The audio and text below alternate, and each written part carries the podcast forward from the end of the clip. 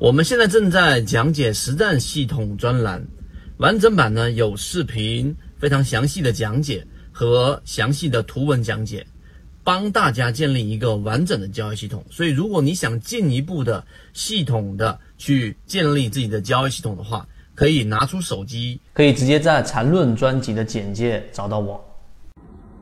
如果对于这个模型有兴趣，想更深入的了解这个模型对于自己的交易是不是有启发，可以直接添加我的朋友圈号 MACD 七幺二，邀请你进到我们的圈子里面，会有完整版的视频专栏课程分享给大家。希望今天三分钟对你来说有所帮助，和你一起终身进化。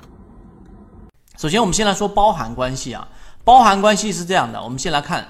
任何一根 K 线，其实呢，在技术分析里面的本质啊，我把这个拉下面来一点，这样给大家看得到。好，技术分析里面的本质呢，它都是要有一个多空的一个对抗，所以呢，你要了解两根 K 线，这是回归到最开始的技术分析了。两根 K 线里面的一个多空，所以你首先要知道，有一些这种比较复杂的 K 线要进行处理。那就是要用到包含关系了。所谓的包含关系，就是两根 K 线只要站在出现以下情况，你都要干嘛呢？相邻两根 K 线，一根 K 线的高低点包含在另一根 K 线之内，那么它就可以把它定义为成一根 K 线。所以像这里面就直接是把它定义为成一个我们这样的一个 K 线，就可以划分开来了。这主要要做的事情，就是要帮助我们在做这一个笔和线段的规划的过程当中，要进行化繁为简。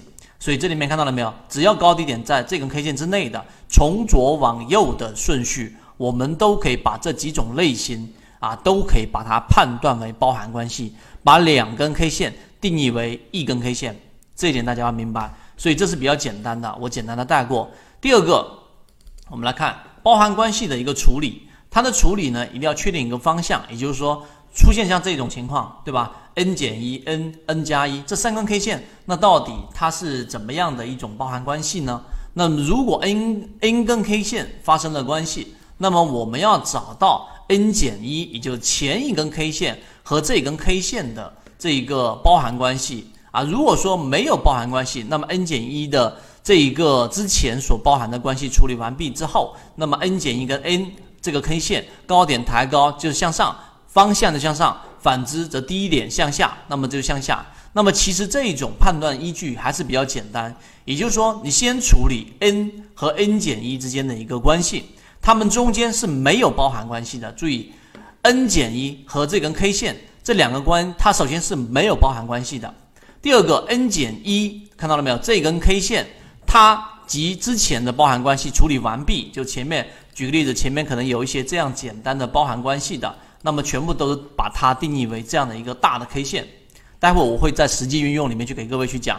那么这样得出来的一个结论之后，如果 n 减一和这根原有的 K 线第 n 根 K 线的这个高点是抬高的，看这里面这个高点干嘛？是向下的，那么这个方向就是向下的这一个包含关系。那么如果是向上的，那么它就是向上的。所以前面处理完成之后，它们首先不不是包含关系。你看下面这个，它也不是包含关系。那么最终我们发现，它的整体处理完毕之后，它和它的关系，它的高点干嘛是向下走的？这个处理包含关系呢，是啊后面会运用到的。到底怎么判断一笔一笔的一个包含关系？